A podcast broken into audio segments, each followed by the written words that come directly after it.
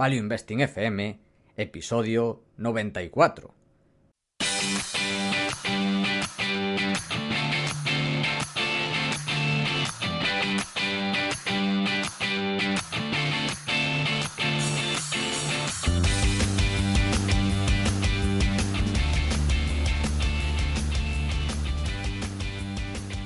Hola, soy Paco Lodeiro. Bienvenido a Value Investing FM, el podcast semanal en el que te ayudaremos a sacarle partido a ese dinero que tanto cuesta ganar y ahorrar. ¿Cómo? A través del método de inversión más seguro, sensato y rentable, el Value Investing. Te recuerdo que si quieres empezar a sacarle partido a tus ahorros y no sabes por dónde empezar, tienes a tu disposición mi curso gratuito de Introducción a la Inversión en Bolsa en la web www.academiadeinversión.com. Y yo soy Adrián Godas, colaborador de Academia de Inversión, fundador de Ciel Danubio y rey de Godas Academy, comunidad de aprendizaje para gente con ganas de aprender y poco tiempo. Podéis echar un vistazo en godas.academy. Esta semana tenemos nuestro consultorio bursátil, donde contestamos las preguntas que nos enviáis. Y en esta, y en esta ocasión so- hay dos warnings. Primero, gracias a todos los asistentes que fuisteis a la queda en Barcelona, lo pasamos genial y además jugándoos la vida. Así que muchísimas gracias a los que estuvisteis ahí. No, Adrián, ¿qué tal lo pasaste? Vamos a hablar de esto más con más calma en el resumen del mes, pero un resumen en tres palabras. Suman en tres palabras. Oh, son, es que tres palabras son muy pocas palabras. Venga, Pero- un par de frases si quieres. Ah, bueno. Nada, que sí, lo pasamos todos genial, la gente allí increíble. Eh, no hablamos mucho de empresas, si te acuerdas, porque, bueno. Hablamos eran- de todo, sí. Es lo que cunde estas quedadas, que hablas Sí, de todo. sí. Uf, a mí me- es que me cunde muchísimo, ¿eh? La verdad. Conocí a algún personaje que era tremendo, la verdad. Y por personajes me refiero obviamente a Martí Alonso. ya te hablé de él, Adrián. Al final no te creías mis palabras. Sí, sí, menudo. A ver, una persona que llega y me saluda y me dice que, hola, soy fan tuyo, llevo la vida que, que te gustaría llevar a ti. Claro, una persona así, yo digo, "Uf, este tío, es, este tío es curioso. Entonces al final te volviste tú fan de él. También, sí, también. Bueno, de esto ya hablaremos con calma en el resumen del mes. Y vamos al segundo warning, que no lo hicimos en el anterior programa, que se me pasó, que es que ya está lista la oferta del séptimo aniversario de Academia de Inversión para la formación avanzada. Así que os recomiendo que si os interesa, pues que aprovechéis esta gran oportunidad. Y si no te ha llegado el link de la oferta, pues escríbeme en Academia de Inversión barra contacto o a paco arroba academiainversión.com y te mando el enlace para acceder a la oferta. Dicho esto, empezamos con el consultorio, pero antes nos han llegado bastantes peticiones, Adrián. Gustó bastante el último programa, el del sector de las aerolíneas. Tenemos aquí sugerencias de podcast temáticos. Ratios de valoración de José Manuel. Esto creo que tiene sentido. De hecho, creo que ya dijimos que lo íbamos a hacer. Es muy interesante. Y después de sectores, Guy Mitchell del sector retail y restaurantes, David Bersani del sector alimentación y Bruce Wayne. ¿Quién será Bruce Wayne? Del sector IT francés. Parece que Batman quiere invertir en Francia. ¿Qué te parece? Eso es una noticia tremenda, ¿eh? Descubrir que se quiere expandir fuera de Gotham y empezar en Francia. Es una noticia reveladora, yo creo. Bueno, pues tendremos en cuenta estas sugerencias y si tenéis alguna sugerencia de podcast temáticos, nosotros encantados. Bueno, de temas y también de personas a las que entrevistar, podéis dejarla como siempre en los comentarios. Y bueno, después de esta introducción, empezamos como siempre por las preguntas generales para después seguir con preguntas de empresas y sectores. La primera, la haces tú, Adrián, y ya la respondo yo. Sí. Sobre cuándo declarar los beneficios a Hacienda. Un, un personaje llamado AB nos pregunta cómo funciona el tema de Hacienda, si compras pero no vendes, cuándo se declaran los beneficios. Buena pregunta. Esta es una pregunta que suele hacer bastante gente y es muy simple. Pues si compras pero no vendes, no tienes que declarar. ¿Cuándo declaran los beneficios? Pues cuando vendes. Así de simple. O, bueno, si recibes dividendos, tienes el impuesto sobre los dividendos. Pero si tú compras una acción que no da dividendos y que no has vendido, puedes tenerla durante más de 10 años y no pasa nada que no pasas por Hacienda. La siguiente, la pregunto yo, venga, de Kiko DLR. Es sobre invertir en nuevos sectores. Dice Kiko que está interesado en invertir en compañías que se dediquen a nuevos sectores y que le parecen interesantes temas como el grafeno, el blockchain y los motores de hidrógeno para barcos. Pregunta si conocemos empresas que se dediquen a estos sectores y si hay alguna que sea salida a bolsa reciente. Adrián, ¿qué opinas tú de estos sectores en general y de invertir en... No tienen que ser estos en concreto, sino en este tipo de empresas de moda. Y no sé si conoces alguna empresa del sector, o bueno, ¿qué dirías? Diría que mejor prenderle fuego a los billetes en el patio trasero. Yo creo que por lo menos dan calorcito y, y llamas la atención del vecindario. Pues yo creo que es más útil porque si metes dinero aquí, más bien lo que pasa es que tu dinero lo pierdes y la gente se ríe de ti. Si le prendes, si haces una hoguera, no sé, por lo menos puedes hacer una barbacoa o algo. Porque, a ver, grafeno es la típica mierda que estás años sin oír hablar de ella y de repente vuelve y luego vuelve a desaparecer después de que desaparezca tu dinero. Y es así, un ciclo infinito. Yo, antes de empezar en una inversión, yo ya oí hablar de que el grafeno iba a ser el megamaterial del futuro. Y ahí sigue, sigue siéndolo. Eh, el blockchain, el blockchain, bueno, es que esto es la locura. Cuántos consultores y cuántos, cuántas cosas se han sacado. Por ejemplo, un recuerdo el Bolívar Coin o el Banana Coin, que estaba respaldado por una cesta de plátanos. El Petro. El Petro, que no se usó nunca al parecer también. Nadie lo usó. Por que, también cosa sorprendente. Eh, los motores de hidrógeno para barcos. Esto no sabía ni que, ni que lo estaban haciendo.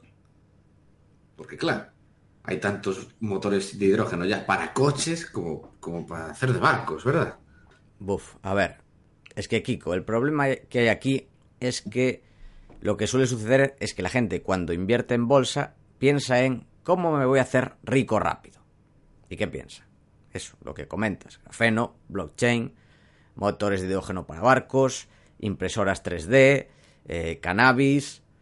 Bueno, de todo. Esto ya estamos hablando de sectores. Luego ya de productos, piensa en opciones binarias, piensa en turbo warrants, bueno, en CFDs, lo que esté de moda. ¿Qué sucede? Que este tipo de productos, este tipo de sectores, saben que atraen a gente que quiere dinero rápido, hace grandes promesas y ¿qué sucede? Que quien invierte en esto suele perder todo. Quizá haya alguna empresa en alguno de estos sectores que vaya a ser interesante y que puedas ganar dinero, mucho dinero con ella. Puede ser. No sé si será. De hecho, si ves el ETF de impresoras 3D, se desplomó el de incluso energías renovables, fue cuando fue el boom de las energías renovables, que todo el mundo quería invertir en ellas hace 10 años, pues cayó creo que entre un 80 y un 90%, una animalada, porque esa es la media, muchas cayeron más de un 90 o 99%. O el 100. Bueno, o el 100, sí. Grafeno igual, blockchain igual, en fin, en general, mi recomendación aunque igual estás buscando ideas de estos sectores, es que te olvides de ellos. Pero no solo estos sectores, sino de pegar el pelotazo. Intenta buscar donde nadie mira, porque suele haber menos riesgo. Cosas aburridas. ¿Qué dirás? Pues eso no tiene sentido. No lo tiene y lo tiene. ¿Por qué suelen ser mejores inversiones? Pues porque la gente las tiene olvidadas. Así es como suele funcionar la bolsa.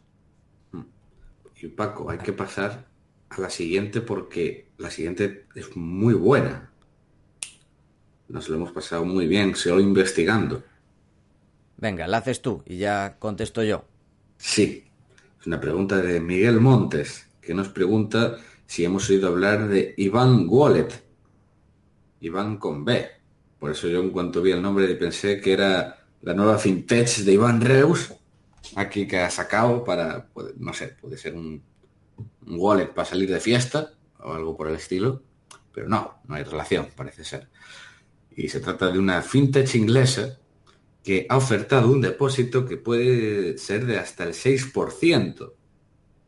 Y bueno, pues nos comenta que ha despertado sus sospechas por estar los tipos a cero y bueno, que no sabe si estará en tema regulatorio y todo esto y si podríamos dar una opinión. Bueno, Miguel, esta empresa la investigué porque, bueno, conocí a un amigo, en, bueno, mejor, conocí a una persona en la boda de un amigo y luego estuve en contacto con ella y le ofrecieron trabajar aquí. Y me dijo, claro, es que es una empresa que ofrece hasta el 6% de intereses con los tipos a cero y nadie regala nada. Esta empresa, aunque está envuelta, digamos, le llaman wallet, de hecho, en realidad es un crowdlending, no es un depósito, aunque lo parezca, porque te dan intereses fijos en teoría, pero es un crowdlending, es decir, ¿qué hacen? Prestar el dinero a ciertos intereses y devolverte una parte. Claro, para que ellos ganen un 6%, teniendo en cuenta que va a haber un porcentaje que no devuelva, que tienen ellos que ganar dinero y que además trabajan con marketing de afiliados, es decir, que a los que captan estas inversores este dinero también le dan dinero, pues los intereses tienen que ser altísimos para que estos ganen dinero, para que Ivan Wallet gane dinero. Así que, ¿qué hacen? Pues lo suelen prestar, por lo que he investigado, en inmuebles, bueno, préstamos con garantía inmobiliaria en Sudamérica. ¿Qué problema hay? Pues que no te devuelvan el préstamo o también que tengas el riesgo de divisa. Por ejemplo, lo que pasó en Brasil. En Brasil, cuando se desplomó, se desplomó la economía y se desplomó también la divisa. O lo que está pasando en Turquía, que se desploma la economía y la divisa. ¿Tiene riesgo esto? Aunque ellos, bueno, en Ivan Wallet te digan, bueno, sí, está respaldado, sí, está respaldado, pero yo le veo bastante riesgo. ¿Metería yo ahí mi dinero? Yo personalmente no. Que puede salir bien, pero el riesgo quizás haya más de lo que se percibe. Tú, Adrián, ya tienes todo tu dinero en Ivan Wallet. Sí, todo. Metí todo para comprar eh, hipotecas argentinas. Bueno, argentinas, no sé de qué país son, pero creo que estaban por Sudamérica. Piensa mal y acertarás. Sí. Seguro, seguro que está en Argentina. Y bueno, además tienes riesgo de liquidez, porque si quieres que te den más rentabilidad, creo que la mínima es el 2,5%, que ahí sí que tienes liquidez, pero si quieres que te den, creo que era el 6%, creo que tienes que meterlo ahí 5 años para el 6% TAE, y además creo que era un mínimo de 50.000 euros. En fin, yo no lo metería, pero bueno, cada uno que haga sus averiguaciones. La siguiente. La preguntas tú, Adrián. Sí. De una pregunta de Yago, que viene de preguntar sobre cómo medir la alineación de intereses de, los, de los gestores de fondos.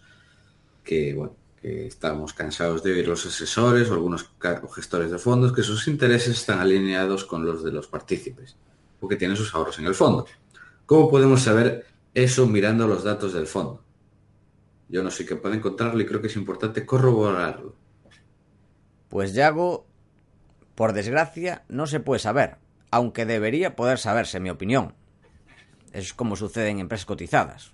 Si te gusta que haya skin in the game, pero te gusta no solo que haya, sino también medirlo.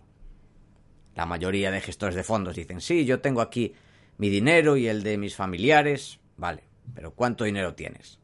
Porque más o menos puedes saber cuánto ganan los gestores, igual tienen su dinero, pero ¿cuánto es? Igual que en empresas cotizadas. Tú quieres saber qué porcentaje tienen. No es lo mismo que un dueño de una empresa tenga el 1% que que tenga el 30%. Si tiene el 30% se lo juega más. Obviamente si es gestor de fondos y estás empezando, igual no tienes mucho patrimonio. Pero bueno, lo importante es saberlo, saber cuánto dinero está ahí. ¿Qué problema hay? Que a día de hoy no se sabe. Y lo ideal sería que, bueno, esto se supiera. ¿No crees, Adrián? Sí. La verdad es que es una cosa que, desde que lo comentó alguien una vez, no sé si fue por Twitter, joder, es que tiene todo sentido. Que al igual que una empresa suele en el informe anual siempre tener que decir los, si hay algún interés de los directivos en la empresa, en sus acciones, pues también debería poder hacerse un fondo. De Yo hecho, sí, yo recomendaría a los gestores de fondos que lo dijeran. No hay, creo que no hay nadie en sus cartas anuales que lo diga. Que digan, nosotros tenemos X. X. No, yo creo que no. Y A ver, es incómodo, pero por transparencia, yo creo que el primero que lo haga va a ganar ese punto extra de transparencia. Sí. Y luego los que vengan después ya será lo... Ah, bueno, porque ya, ya siguen ahora la moda. Sí. Entonces ya sabéis, gestores que nos escucháis, hacedlo ya. First Mover Advantage. Correcto. Otra pregunta, Paco. Esta puedes hacerla tú, si quieres. Venga. Esta pregunta es de José Galopo, desde Argentina, y es sobre la gestión de riesgos latentes y las inversiones. Nos saluda. Hola muchachos. Hacen al inicio de este vídeo una consulta interesante y es si están dispuestos a soportar una caída del 50% en el valor de las acciones. El tema es cuando ocurre esta caída. O si ganamos durante un buen tiempo y de pronto cae, creo que no es lo mismo si cae al día siguiente la compra pero aprovecho para consultarles desde Argentina cómo manejan sus inversiones o sus análisis de las empresas frente a las amenazas latentes. Conflictos bélicos al borde, guerra comercial Estados Unidos-China, etc. Que pronostican recesión. En concreto, cómo juega incluso lo impredecible en el análisis.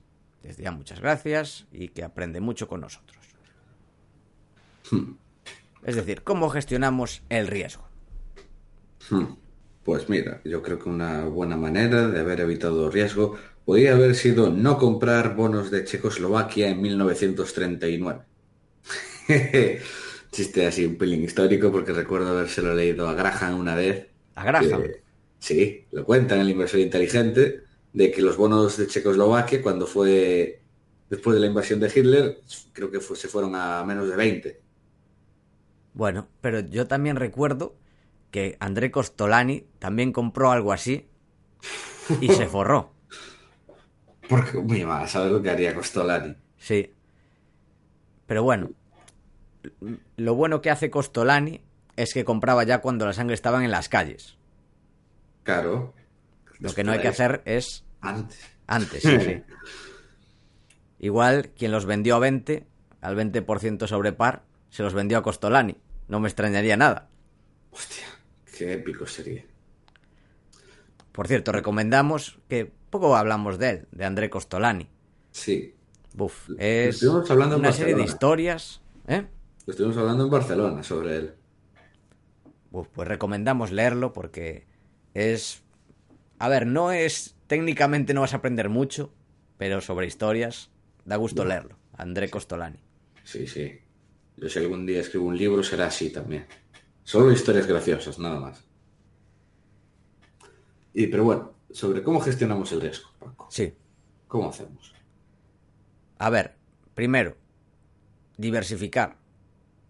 Hay empresas, bueno, todas las empresas que tenemos en cartera tienen riesgos, algunos que preveemos en nuestros análisis y otros que no hemos tenido en cuenta.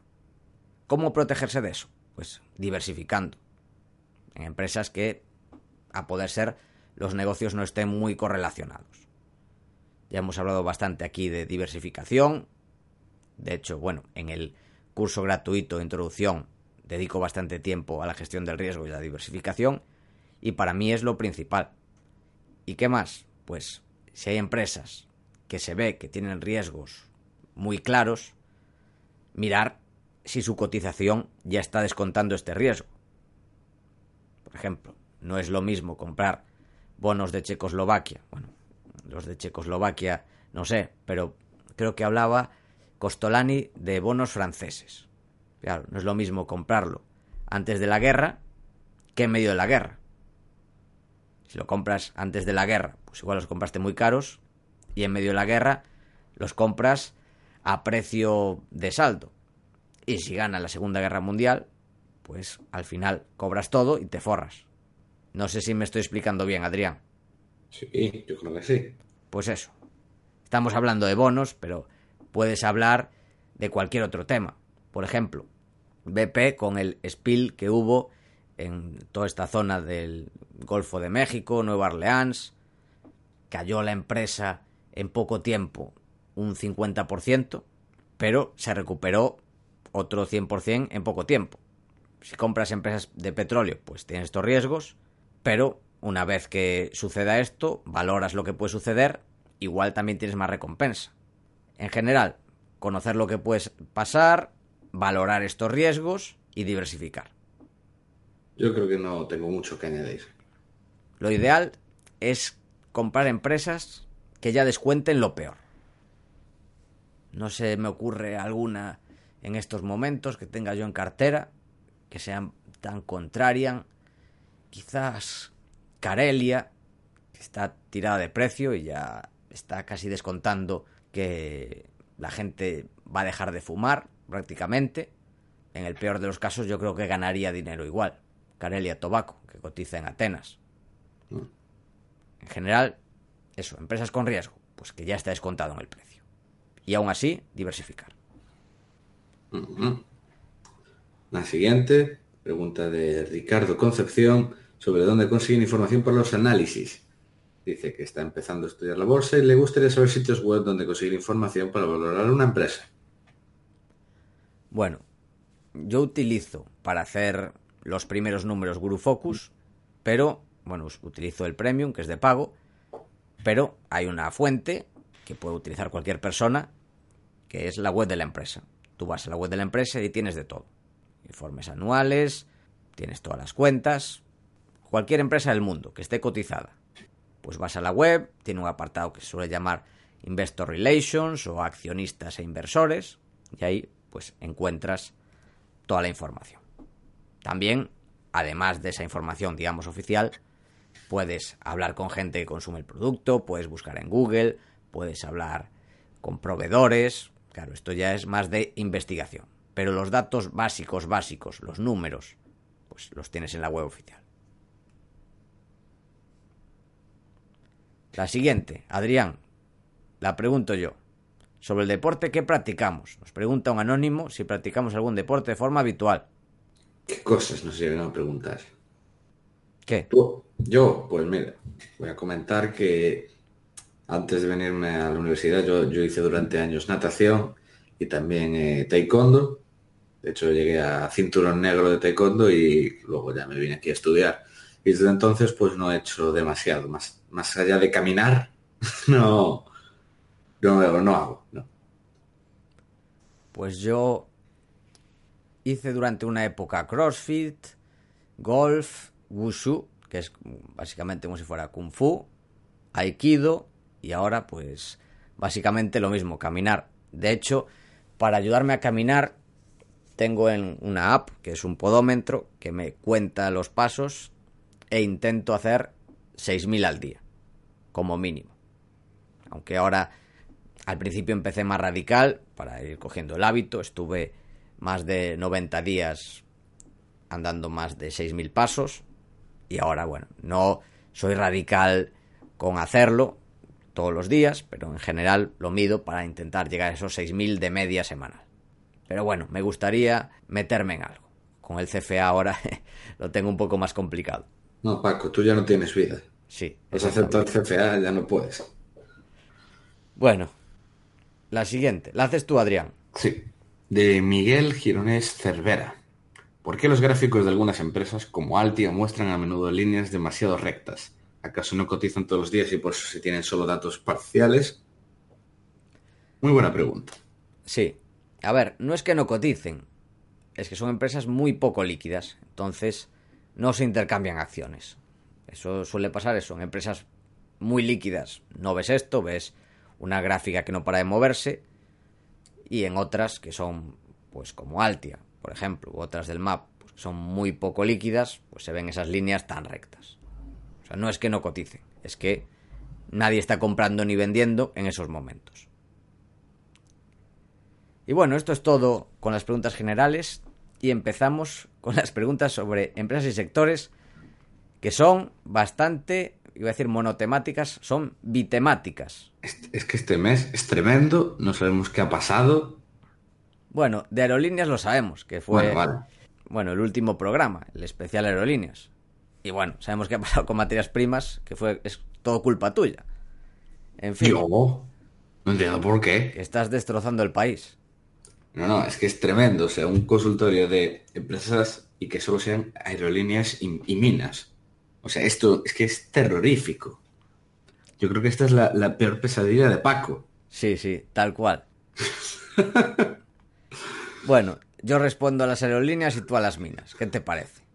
Me parece justo. Venga, porque, bueno, voy empezando con un comentario que es bastante largo de Daniel de Madrid, ya nos avisa que es accionista de IAG y lo ha sido de Ryanair, y tiene un, bueno, una visión más positiva de este sector. Discrepan algunas cosas, bueno, voy a hacer un resumen porque es un poco largo. Dice que él sí que cree que el sector es mejor que antes, por diferentes motivos.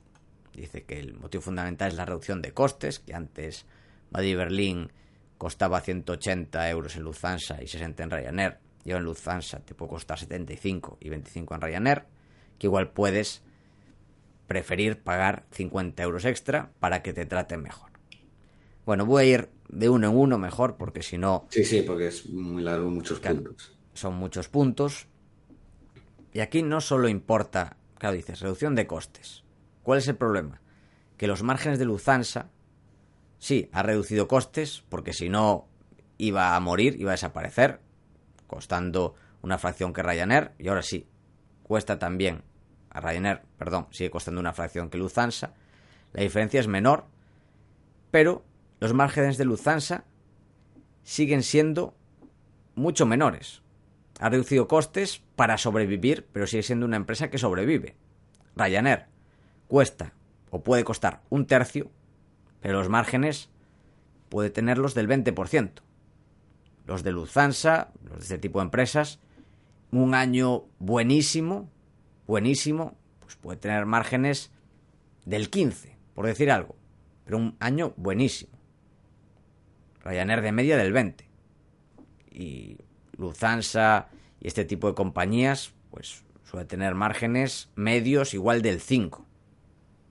Ryanair multiplica los márgenes. Así que no es solo eso. O sea, ingresa menos con márgenes más pequeños. Este tipo de empresas. Ingresa más porque ahora, bueno, tiene trabajando más capital total, pero siguen siendo empresas con una rentabilidad sobre el capital bajísima. Me refiero a las aerolíneas tradicionales, no a las low cost. Después comenta que la competencia no es tan feroz como parece, que hay muchas rutas que son monopolios y otras que son oligopolios, especialmente en el largo recorrido, comenta el viajar de Japón desde España. Bueno, es cierto que hay ciertas rutas que son monopolios o oligopolios, pero este tipo de compañías no las tiene. No las suelen tener. claro, suelen ser las excepciones. Hay, por ejemplo, el caso, ¿cómo se llamaba? Eh, Alaska. Alaska. Sí. Claro, que tiene rutas, eso, Alaska. O por ejemplo, no sé si me acuerdo, había una también que tenía el monopolio o casi monopolio en viajes a Hawái, ¿no? O algo. Hawaiian Holdings. Sí, hay estas rutas que, pues eso, sí que son monopolios. Pero ya está, suelen ser estos sitios súper alejados o cosas así, en plan que cabe una aerolínea y no más, porque si no la ruta ya no es rentable. Sí, en, también en... No me sale la palabra. En Aeroflot, que soy accionista, tiene esa parte que se llama Aurora, que es pues por la zona de Kamchatka, por esa zona, pues tiene cierto monopolio, donde nadie viaja. O sea, tiene rutas monopolísticas. Y aún así, tampoco es muy rentable la parte de Aurora. La más rentable es Podieva, que es la low cost y es donde se está centrando el crecimiento de Aeroflot.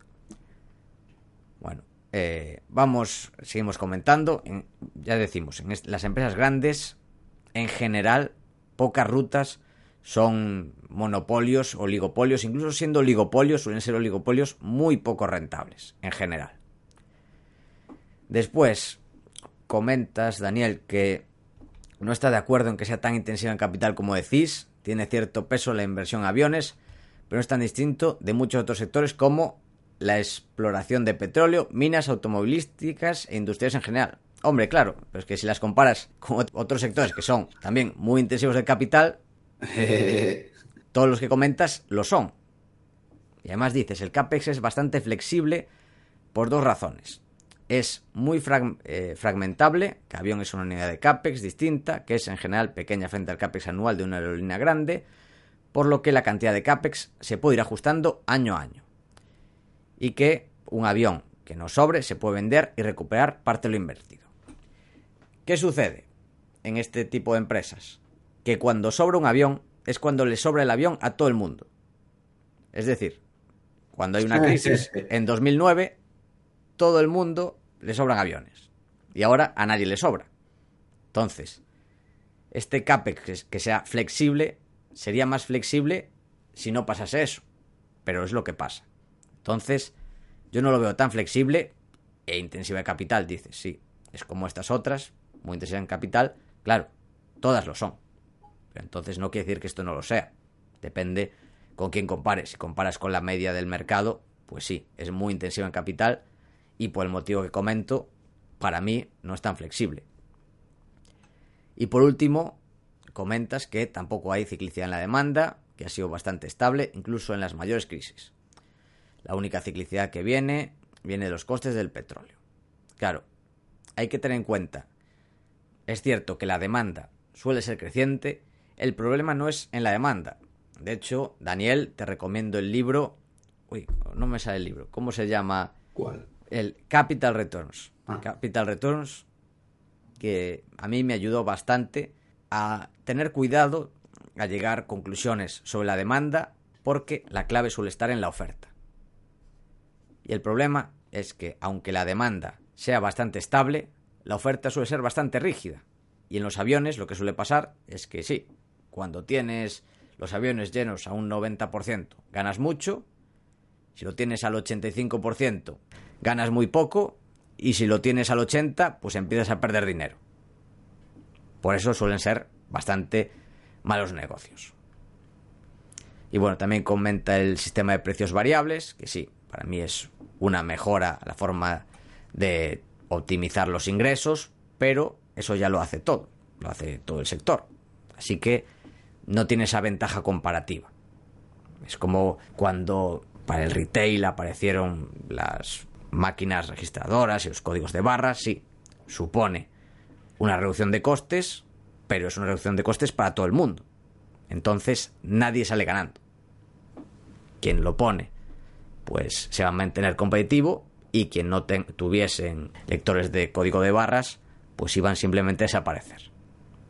Así que bueno, esta es mi opinión. Tú puedes tener otra opinión diferente. Sí que puede ser cierto que haya mejorado, pero para mí sigue siendo un sector muy, muy malo, el de las aerolíneas. Adrián, no sé si estás de acuerdo conmigo. Sí, sí, obviamente. Y vamos a seguir, para darme un respiro, hablando sobre las petroleras del Mar del Norte. Te hago la pregunta, que es de un anónimo, que dice, buenos días, tengo una duda con respecto a las empresas que se dedican a la extracción de petróleo. ¿Por qué las empresas que operan en el Mar del Norte, como Rock Rose o similares, están literalmente forrando, mientras que el resto de petroleras en el resto del mundo luchan por sobrevivir? Siendo el coste de extracción mayor, ¿qué pasa? Y entonces lo entiende mucho menos. A ver, por un lado, ni las del Mar del Norte se están forrando, ni las del resto del mundo están luchando por sobrevivir. Yo diría que luchar por sobrevivir lo están haciendo los frackers en Estados Unidos y poco más. Pero yo creo que es una, un error que quizás se puede dar por viendo las gráficas. En plan, de, tú ves Serica, ves Rock, Rose y dices, joder, estos se están forrando, esto es increíble. Y no tiene por qué. Es porque simplemente es una situación muy especial la que está sucediendo en el Mar del Norte de mayos que se van, que abandonan pozos, que pasan de ellos, que les dan igual, y vienen empresas más listas, pequeñas, más flexibles, que las compran esos pozos abandonados les dan más vida. Y claro, lo compran súper barato, es el deep value del, del oil, y claro, entonces pues eso hace que genere las rentabilidades que está generando las acciones.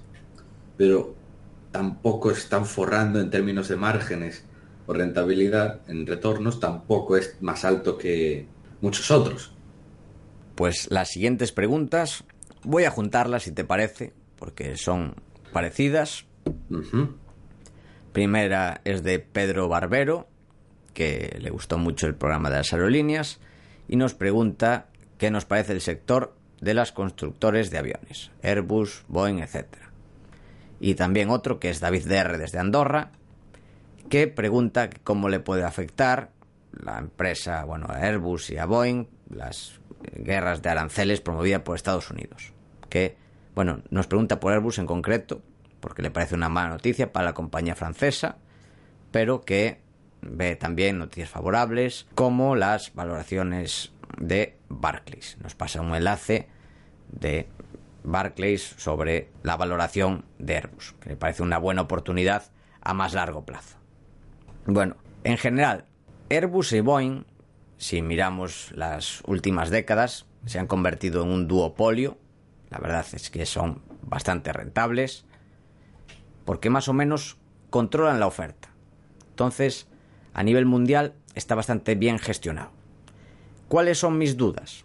Mis dudas son a largo plazo, de aquí a 10-15 años, con la irrupción, por un lado, de Japón, una pequeña irrupción con Mitsubishi, que se está metiendo en aviones comerciales, también en Rusia, que tenía un sector de la aviación muy potente, y ahora lo que pasa es que está bastante fragmentado, y ahora están uniendo las empresas, están creando, digamos, un gran referente ruso en la aviación, pero sobre todo China. China con el Comac, que bueno, le están acusando de robar propiedad industrial, en fin. Pero ¿qué es lo que hace China? Robar propiedad industrial, claro. ¿Qué ha hecho China donde se ha metido? Con los trenes, con los móviles, etcétera. Con los barcos también. ¿Qué ha hecho? Se mete, empieza a hacer trenes, barcos, móviles, que la gente se ríe de ellos. Y dice, bueno, ¿quién va a comprar un móvil chino? Literal. ¿Qué pasa con los años? Pues que ahora están arrasando en trenes, en barcos y en móviles. Y yo creo que este duopolio se va a acabar. Porque hay gente que dice, vale, ¿quién va a volar en un avión chino, en un avión ruso? Pues igual en Europa no, pero en África, en India, pues tiene sentido. En Asia Central. En Asia Central. En India, vale, se llevan mal con los chinos, pero igual compran aviones rusos. África. China está metiendo muchísimo dinero en África. Muchas veces, con todo este dinero que se mete construyen carreteras hospitales, le dice, bueno, pues ya de paso, los aviones me los compras a mí. Ese problema que quizás desde un punto de vista europeo pues decíamos, pues a ver quién viaja en un avión chino un avión ruso. Pues en estos países. Mira India. No sé si has visto las míticas fotos de los trenes indios que van hasta arriba. o sea, si viajan así en tren, pues le das un avión ruso y flipan. Se juegan la vida y no pasa nada. Que bueno, en, en teoría no debería pasar nada igualmente, pero no tienen esta concepción que tenemos los europeos. Así que, en general, yo creo que no a corto ni medio plazo, pero a largo plazo tengo mis dudas. Creo que pueden sufrir con los nuevos competidores. ¿Qué opinas, Adrián? Estoy totalmente de acuerdo. Y además es un, un tema que yo creo que no mucha gente comenta cuando habla de estas empresas y que seguramente no se note lo más mínimo hasta dentro de bastantes años. O sea, yo creo que ni en cinco años creo que todavía se siga se vaya a notar demasiado. Pero más allá, uf, es que la experiencia ha demostrado que los chinos son muchos chinos. El problema esto es como la rana que se le va calentando el agua, que va calentando poco a poco, no le haces Eh, caso. ¿Cómo es? Boil, boiled frog. Exactamente.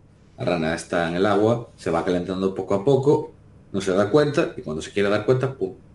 Hervida. Claro. Yo prefiero ser prudente.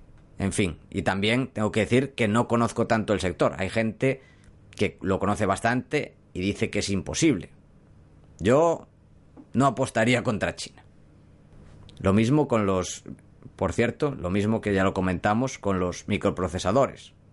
También tendría cuidado con los chinos. Porque tienen eso, dinero infinito. ¿Y qué quieren? Dominar el mundo. sí, Así que no sé. En fin, vamos a hablar de minas. ¿Qué te parece? Pues que menos mal. Ya tenía ganas. Venga. Joder, es que la gente está muy mal. No, no, es sí. que yo te dije que he flipado al ver cuatro preguntas de minas. Además son pequeñas, no producen, Claro. no las lleva ningún fondo en España ni nada. Sí, sí, mineras todas drogadura. Nada, esto es horrible lo que estamos haciendo. Sí, sí. Primera, de Jonathan Simón Renedo. ¿Cómo ve Lore Excavadora Adriatic Metals? Pues yo sinceramente me voy a guardar de comentar demasiado sobre esta porque me gusta mucho y no voy a dar demasiados comentarios. Simplemente comentar que es una, tiene un proyecto en Bosnia, Bosnia y Herzegovina y en Europa del Este. Eh, el proyecto es tremendo. El management tiene el 30% de las acciones y está muy barata. Hasta, hasta ahí puedo decir por ahora. Bien, la siguiente. Altius Minerals. La pregunta Zed desde Castellón. Dice, Hola familia, me gustaría para el consultorio una pequeña reseña sobre la empresa de royalties Altius Minerals. Altius es una de royalties diversificada, no sé, porque a diferencia del resto que suelen ser de oro y plata, casi todo lo que hay. Altius es de todo, su principal posición es cobre y luego creo que es muy variada, tiene cosas de... Ah, no, la segunda es potash, de potasa, de fertilizantes, luego tiene zinc, tiene algo de bastante carbón, tiene de todo. Y la verdad, tiene cosas muy interesantes y cosas muy mal. La acción, de hecho, ya se ve que lleva plano como 5 años, a pesar de ser royalty. Eh, tiene, por ejemplo, creo que es el segundo activo más importante, se le acaba en nada, o sea, muy poco. ¿Qué más cosas había visto? Mm, Tiene, invierte mucho, por ejemplo, en Prosper- Prospect Generator y en eh, pequeños equities de mineros por ahí. Y la verdad, no sé hasta qué punto también eso les está no sé hasta qué punto pues será una manera de tirar el dinero y hasta qué punto eso puede estar funcionando. Luego también tienen el problema que fue bastante gordo, de que les pesaba bastante, más del 10%, el carbón térmico. Y es que era principalmente royalties de carbón en Canadá, en Alberta. ¿Y qué pasa? Que el gobierno, no sé cómo fue el rollo, pero que fue terrible, de que el gobierno dijo que todo lo que fuera carbón eh, a partir de 2030 se tenía que cerrar. Pues ahí fue, eh, jodió bastante, de hecho se ve una caída bastante fuerte que tuvo Altius el año pasado, creo. Y tiene bastantes cosas pendientes. Porque el mercado, de hecho, es el problema que ve. Que ya le están, que lo lanzo, tiene pendiente ver qué pasa con ese carbón, qué pasa con el segundo activo, pues era de 5 cobre, que era bastante grande. Mm, ah, hay que ver, hay que ver. A mí es tiene cosas interesantes, es bonito mirarla, pero yo creo que son mejor otras. Pues que ya hemos comentado aquí bastante, como Samstor o Abitibi. Bueno, pues la siguiente, Patri también desde Castellón. No sé qué pasa en Castellón con las materias primas, pero bueno, en fin. Bueno, leo la pregunta. Hola, soy Patricia de Castellón, me encanta vuestro programa, soy una fiel seguidora. Me interesa saber más de Trilogy Metals. La incorporé a mi cartera a principios de agosto y quisiera saber si el gran experto en minas Godás le ve potencial. Muchas gracias y enhorabuena por compartir tanto. Pues verás, ¿cómo, cómo se llama? Patri. Sí, Eh, tuviste muy buen timing, la verdad, entrando a finales de agosto. Es, es Trilogy es una empresa que llevo siguiendo, pero desde hace más, hace más de año y medio. Siempre la historia que hay me flipa, lo que tiene ahí.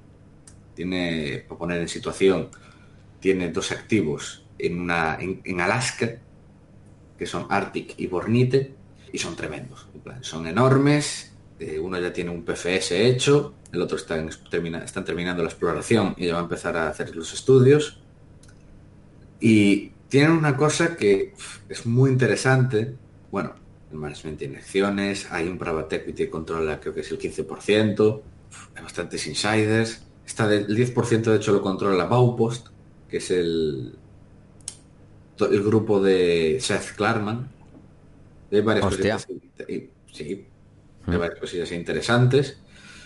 Y, y, tiene la cosa de que capitaliza 260 millones y en 31 de enero, fecha límite, South 32, que es una minera diversificada enorme, que en su momento fue spin-off de spin-off de BHP, pues tiene una opción para comprar el 50% de todo, o sea, hacer una joint venture automática 50-50 por, creo que eran 150 millones.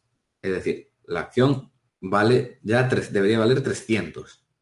Tiene muy buena pinta porque se quedaría, tendría más de como 180 millones en caja y con una, activos que tienen un NPV de más de billón y medio y capitalizando 200 millones. O sea, es una idea que me parece tremenda. O sea, de hecho yo conozco gente que la lleva. Y la verdad no descarto comprar en los próximos meses porque ya digo, una idea muy, muy interesante. Bueno, y la última pregunta, que es de Saúl Jimeno, desde Almazora, que también está en Castellón. O sea, aquí pasa algo. ¿Cómo que en Castellón? Almazora. ¿Está, en Castellón? También, sí, sí. Mi ma. ¿Qué pasa en Castellón? Está Ced, Patri y Saúl Jimeno. Hay minas en Castellón ahora. Pues no sé qué pasa, pero es que esto no es normal. En fin. Bueno, voy a leer la pregunta. Enhorabuena por el programa, os escucho todas las semanas desde Almazora y mi pregunta para el consultorio es si, bueno, te pregunta la opinión del experto, es decir, tú, sobre Marathon Gold Corporation y Alexco Resources. Hmm. Vale, vamos a ver. Primero, Marathon. Marathon Gold tiene un proyecto de oro allí en... ¿Cómo se llama la isla esta? Eh, Terranova, en Canadá. Ah, la de Terranova. El proyecto es, Valentine. Tiene muy buena pinta, la verdad. De hecho, además, todo el pueblo y la zona está súper apoyo, está apoyándolos muchísimo por el tema de que, bueno, como os podéis imaginar, en esa isla no hay demasiado trabajo ni muchas fuentes de riqueza, pues eh, está, de hecho, también en un plan para tener cinco minas de oro funcionando antes de final de 2030. Y lo ha hecho últimamente bastante bien, la verdad, el proyecto tiene algunas cosas que se me hacen raras. Por ejemplo, meten 50 millones de CAPEX solo para aumentar un 10% la producción no, no, le veo sentido ahí en algunas cosas de ingeniería que hacen. Mm, ahora han cambiado de, han cambiado de CEO, lo cual tampoco me convence porque el anterior CEO era en plan de estos así viejos lobos con mucha experiencia y que si retirara sin venderla me llama la atención porque esto, esta gente suele ser la típica que se quiere retirar por todo lo, todo lo alto, así como una última venta y al no hacerlo me da la sensación eso de que no hay demasiado interés en ella por parte de otras mineras y que el nuevo CEO que han metido se me hace muy raro. O sea, me parece muy raro que hayan puesto, es un tío que viene de la industria de diamantes canadiense. Y me parece muy raro porque es una minería muy distinta. O sea, tú ves que la gente que suele andar en diamantes solo anda en diamantes. Y se me hace muy raro. No sé si será quizá por experiencia en, en las zonas así nortes de Canadá o algo, pero vamos, mm, no. Y eso, tampoco la he llegado a mirar en su momento demasiado, también ahora está en una fase que yo no creo que se vaya a mover demasiado, porque ahora tiene que avanzar todos los proyectos, mm, hacer un poco de drilling, no sé, quizás para mirarla dentro de Yo la sigo, la suelo seguir, pero no sé, voy a esperar. Tampoco me parece que esté especialmente barata ahora. ¿Y cuál es la, otra? es Alexco Resources. A ver, Alex, Alexco, es que esta la vi, es un... creo, que creo que la estoy recordando bien. Es un proyecto en... Esto estaba en Yukon. Sí, creo que era Yukon, que es uno de estos estados que está vacíos en Canadá. Sí. Que el proyecto yo lo vi y no me lo creía. En plan, tú lo ves y flipas porque te sale el proyecto que tenía una TIR del 80% o algo así. Y claro, ¿dónde estaba el truco? El truco era, era que ya estaba todo montado y solo tenían que poner 20 millones. Y el coste, porque esta era una mina que era sobre todo plata y luego algo de oro. Y claro, eh, el coste era operativo, era casi, era, era cero prácticamente. A ver, entonces ¿dónde está el truco? No estás diciendo el truco. Eh, claro, en que era una mierda de CAPEX, entonces, aunque ganara una mierda, te salía una tira de la hostia, porque... Ah, vale. Salía literalmente que el coste iba a ser de 10 la onza. Claro, y la plata ahora está... Ahora porque subió y está a 18. Entonces, claro, la acción se movió haciendo un, más 100. Pero era, era 10 y 5 dólares de oro. O sea, si no llega a haber oro, el coste operativo era de 15. O sea que hasta hace estaría perdiendo dinero. Y claro, y al no costar nada de capes, pues claro, el proyecto te sale con una TIR gigante. Claro. Y digamos, a mí me parece terrible. O sea, yo lo miré. Ah, bueno, además, era esta la que. Bueno, vamos bien de tiempo. Sí, sí, sin problema. Pues entonces dame un segundo para que abra aquí un Excel, para mirar un dato, que creo que fue esta, que si es verdad, fue de las cosas más tremendas que, he visto en una mina. Si es la que creo que es. Mm, a ver, minas de Canadá. Porque esto, por si no lo sabéis, yo tengo un mega Excel gigante que tarda la hostia en cargar. Solo con, con resúmenes de minas. A ver, ¿dónde está? Esta es la que me comentaste en Valencia. No, no, no, no. No, ah. no, no, esto es demasiado mierda. Esta nunca le he comentado a nadie. Vale. Sí, es esta. Uf, Dios mío, qué terrible. Pues que me habías eh, comentado en Valencia una, pero por terrible. Yo he visto muchas cosas terribles ¿eh? hoy en día. Bueno, pues cuenta, cuenta. Esta, sí, ¿ves? Era esta. Eh, daba una tier del 74%. Claro, el ICE era 10 y el oro 5, o sea, encima. Eh, que literalmente entras en el informe técnico de la mina, ¿no? y cuando llegas a la geología, pues lo primero que haces es mirar qué clase de depósito tiene, ¿no? Qué clase de mineralización y tal. Pues literalmente ponen, no estamos todavía capacitados para reconocer qué clase de depósito es este. Y ya es que la mineralización es questionable, eh, que la, la fuente de los metales y las condiciones relacionadas con la, el depósito del, de la mena are poorly understood. O sea, que, no entienden la, o sea, la geología. Y no saben qué depósito es. Y lo están montando. Buf. O sea, ahí puede salir de todo. Es que me, me pareció tremendo eso. En plan, con la fase avanzada que está, poner esto. O sea, es que es un puto escándalo. O sea, es que jamás en plan, puedes decir, vale, que es un tipo de depósito así como muy raro y lo metes en, en algunos nombres que se suelen usar como cajón desastre, pero no puedes poner que no lo entiendes. O sea, no sé. Me pareció terrible. Terrible. En fin, que puede haber, pasar de todo con ella. Sí.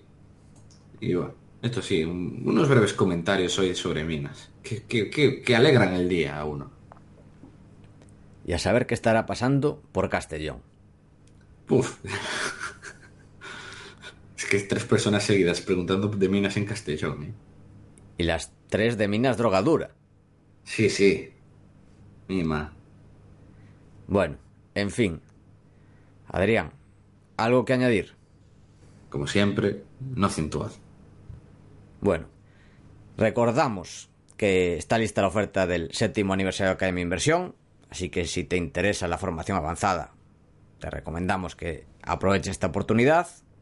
Si tienes dudas, puedes escribirnos o dejarla en los comentarios.